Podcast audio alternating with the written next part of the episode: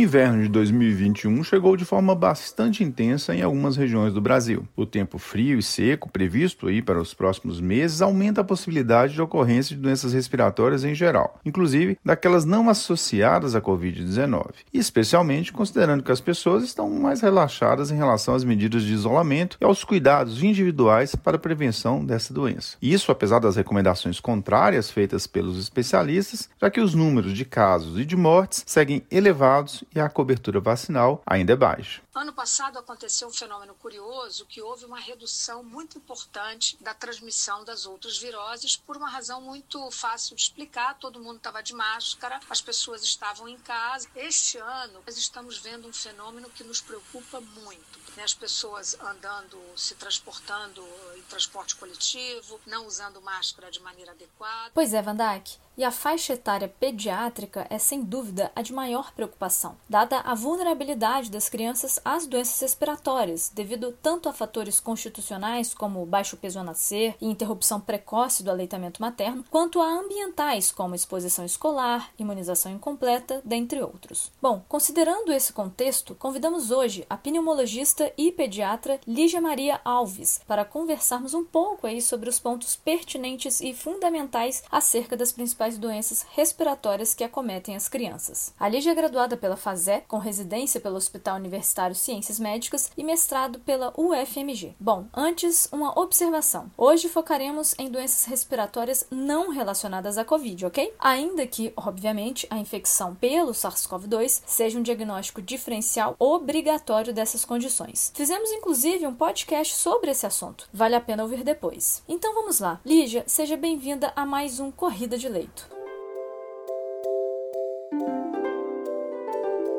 Sabemos que as doenças respiratórias, sejam do trato superior como inferior, relacionam-se a causas tanto infecciosas como não infecciosas. Considerando a sazonalidade dessas doenças, Lígia, você poderia comentar um pouco quais doenças respiratórias ganham destaque nessa época do ano, na faixa pediátrica, e as características principais de cada uma delas? Então, Ju, pensando assim em sazonalidade, as doenças infecciosas que são mais prevalentes nessa época do ano é, vão estar relacionadas às infecções virais, né? A circulação viral. Dentre elas, a gente tem a bronquiolite viral aguda, que é causada pelos, principalmente, né, pelo vírus sincicial respiratório e o carro-chefe da pneumologia pediátrica, assim, que é uma doença que também vai ter um aumento das exacerbações na sazonalidade, é o, são os pacientes asmáticos, né? A asma também vai ter como principal fator desencadeante os vírus. Então, nesse momento de sazonalidade de circulação viral, ela tem um aumento dos casos de exacerbação, hospitalização e tudo mais. Pensando em causas não infecciosas e principalmente no trato superior, a gente tem os pacientes com rinite alérgica que vão ter nessa época do ano, né, do frio, inversão térmica, vão ter pioras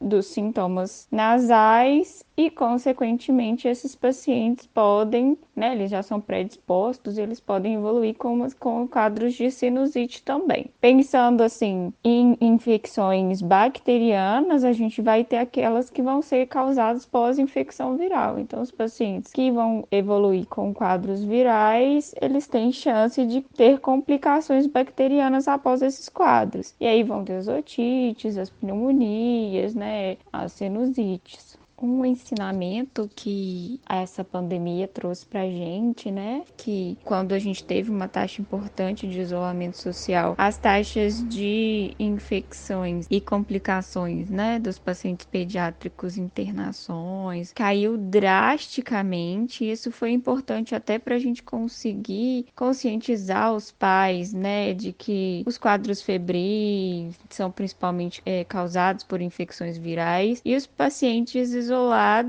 é, tiveram um ano, nós pediatras de uma forma geral, tivemos um ano completamente atípico, que não, ano passado praticamente a gente não viu quadros respiratórios, bronquiolites, exacerbações asmáticas, pneumonias virais, que era o que a gente vivia na sazonalidade de uma forma muito importante. Os pronto atendimentos pediátricos completamente lotados, internações, pacientes sem vaga, gente sem vaga na pediatria durante a pandemia a gente não viu isso. Então, a pandemia trouxe para gente o que a gente já sabia de forma teórica, na prática, que realmente o vírus é um fator muito, muito importante para a gente na pediatria. Ainda sobre a sua resposta anterior, haveria algum sinal ou sintoma mais específico, ou pelo menos menos sugestivos de causas infecciosas ou não infecciosas? Não vai ter, sim, um sintoma específico propriamente dito, né? A gente vai ter algum, alguns padrões que sugerem quadros infecciosos, principalmente as infecções bacterianas, por exemplo, prostração, hipoatividade, uma febre mais persistente pensando numa uma secreção purulenta nasal ou até uma tosse, né, com caso a criança maior consiga fazer uma expectoração de uma secreção mais purulenta, né? Isso sugere um pouco as infecções bacterianas, pensando em causas infecciosas e pensando em causas infecciosas virais, os vírus eles podem sim dar febre, aí eles vão dar uma, é, uma febre menos persistente, apesar de que a gente tem vírus que fazem padrões de febre alta e mais persistente, mas a criança, de uma forma geral, nos quadros virais, fora da febre, ela tem uma atividade normal, ela brinca, ela come, ela não fica muito prostrada. Fora desse período febril, a gente consegue ver clinicamente uma paciente bem. Já nos quadros não infecciosos, por exemplo, se a gente pensar numa rinite alérgica, assim, os sintomas de rinite alérgica e às vezes do sintoma de uma sinusite viral, então vão ser muito parecidos. Então, em alguns, algumas doenças específicas vai ser muito difícil a gente conseguir diferenciar. Mas de uma forma geral a gente pode falar isso, que as infecções virais, elas vêm, né, as infecções virais bacterianas, elas vêm com um pouco de febre. A febre da infecção bacteriana é uma febre mais persistente, é, com comprometimento do estado geral, e a febre do vírus é uma febre normalmente, né? Exceto algumas, é uma febre menos persistente. Mais importante é o capacete fora da febre não tem comprometimento. E quanto aos sintomas de gravidade, a que o profissional de saúde deve se atentar numa primeira avaliação? Ju, em relação aos sintomas de gravidade, aí esses vão valer para qualquer doença, né? Porque na pediatria a gente tem é, doenças como a bronquiolite viral aguda, que o paciente evolui com muita gravidade, né? Com internações em CTI. Então a gente sabe que os vírus podem causar um grande estrago também, né? A gente tem que estar muito atento ao padrão padrão respiratório, né? Se o paciente tem algum esforço respiratório, a taquipneia, que às vezes é, fica um pouco difícil, mas a grande maioria dos pais consegue perceber assim, é uma respiração, uma respiração mais rápida, o esforço respiratório, comprometimento do estado geral, aquela criança sonolenta, que não quer mais saber de brincar. Esses são sintomas importantes para procurar o atendimento médico de urgência e com certeza fazer uma primeira avaliação. Quando a gente pensa nessa avaliação do profissional da saúde aos mesmos sintomas de gravidade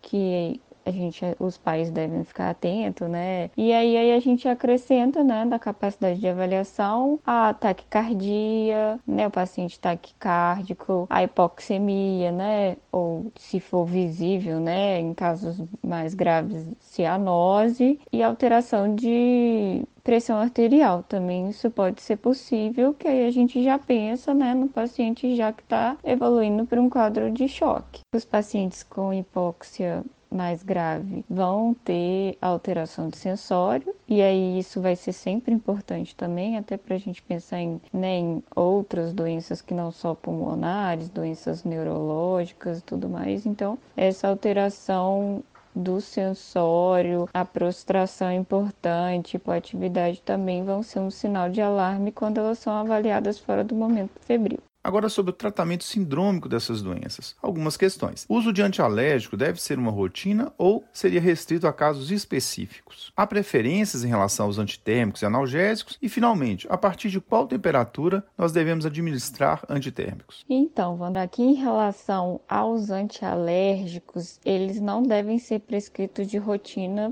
para qualquer sintoma respiratório, né? É o famoso xarope para tosse, xarope para gripe, ele não deve ser utilizado de rotina. Ele fica, ele vai ter o seu lugar muito bem prescrito nos quadros realmente alérgicos, por exemplo, na rinite alérgica, ele vai ter o seu lugar muito importante, mas nos quadros virais a gente não deve utilizar de rotina. Nos quadros de gripe, resfriado ou outras questões virais, a gente não deve ceder àquela pressão do xaropim que muitas mães até solicitam e acaba virando, acabou virando uma rotina a prescrição de antialérgicos nos quadros de gripe resfriado. Em relação aos antitérmicos e analgésicos, é, não existe na literatura alguma evidência que coloque um superior ao outro. Todos os medicamentos vão ter risco, né? E aí o paracetamol vai ter a questão mais, o risco mais hepático, a dipirona, o risco grave do Steve Johnson, que é raríssimo, e é muito mais uma briga de laboratórios, assim, né? Do que mesmo alguma coisa cientificamente comprovada. A gente sabe que do ponto de vista prático, é, nos pacientes que têm febre alta, assim, 40 graus, a dipirona tende a ser melhor para ceder a febre. Mas isso vai ser totalmente individual, vai ter pacientes que vão se adaptar bem a um ou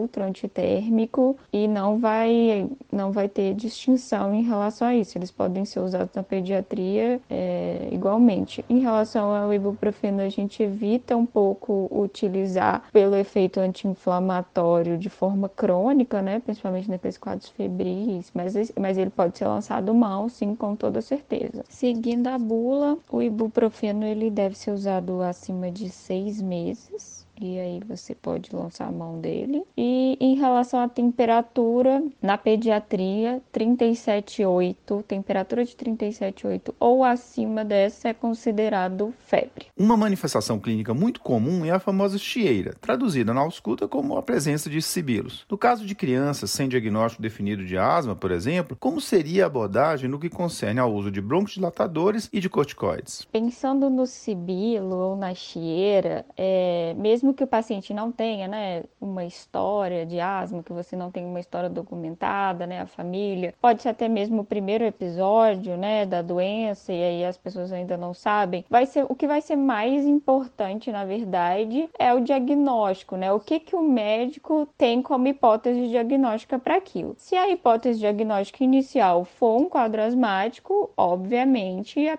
a primeira abordagem tem indicação de broncodilatador. Dependendo da idade, principalmente nas crianças pequenas, né, menores de, de dois anos, que a hipótese diagnóstica principal seja de bronquiolite viral aguda, a primeira abordagem e nem e o tratamento em si não consiste em não usar o broncodilatador. Então, vai depender muito do que que o profissional está pensando de diagnóstico mesmo. Nas crianças maiores, acho que às vezes é um pouco mais fácil a gente diferenciar, mas não é um medicamento que viu sibilo você tem que usar. Com certeza não. Por fim, enquanto especialista, você teria dicas ou sugestões aos pediatras e aos profissionais da atenção primária e secundária em geral que atendem crianças com doenças respiratórias agudas sazonais? Então, Wanda, que é a minha dica ou sugestão, se você profissional está de frente de um paciente asmático com sintoma, né, respiratório, que você suspeite que ele está em crise, jamais retarde o início do tratamento